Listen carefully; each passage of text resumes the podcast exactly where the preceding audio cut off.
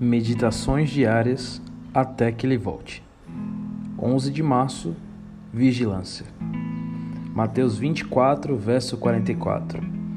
Por isso, ficai também vós apercebidos, porque a hora em que não cuidais, o Filho do homem virá. Conta-se o caso da extraordinária dedicação de um cão ao seu dono. Um dia o homem se machucou gravemente e foi levado toda pressa para o hospital. O cãozinho o acompanhou. Quando o ferido foi transportado da ambulância para o leito, despediu-se de seu amigo à porta com as palavras: Voltarei logo, Tupi. Espere aqui por mim. O homem faleceu na mesa de operação, mas o fiel Tupi ficou lá de sentinela. As horas se tornaram em dias, os dias em semanas, e Tupi permaneceu esperando seu dono.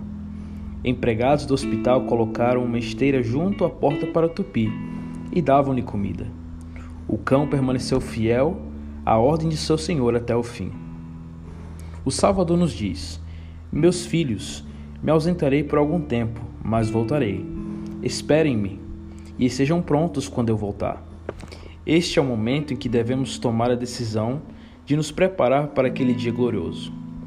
As Escrituras afirmam que nosso corpo será transformado de corruptível para incorruptível num instante, num abrir e fechar de olhos.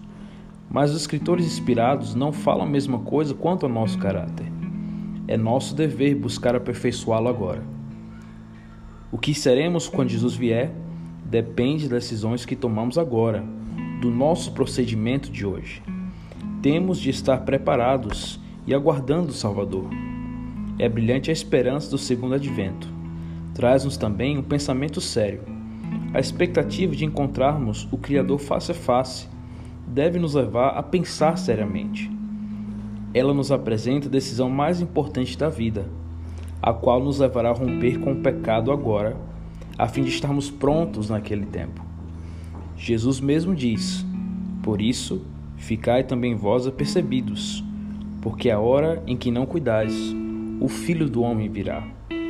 Você está realmente preparado para a vinda de Jesus?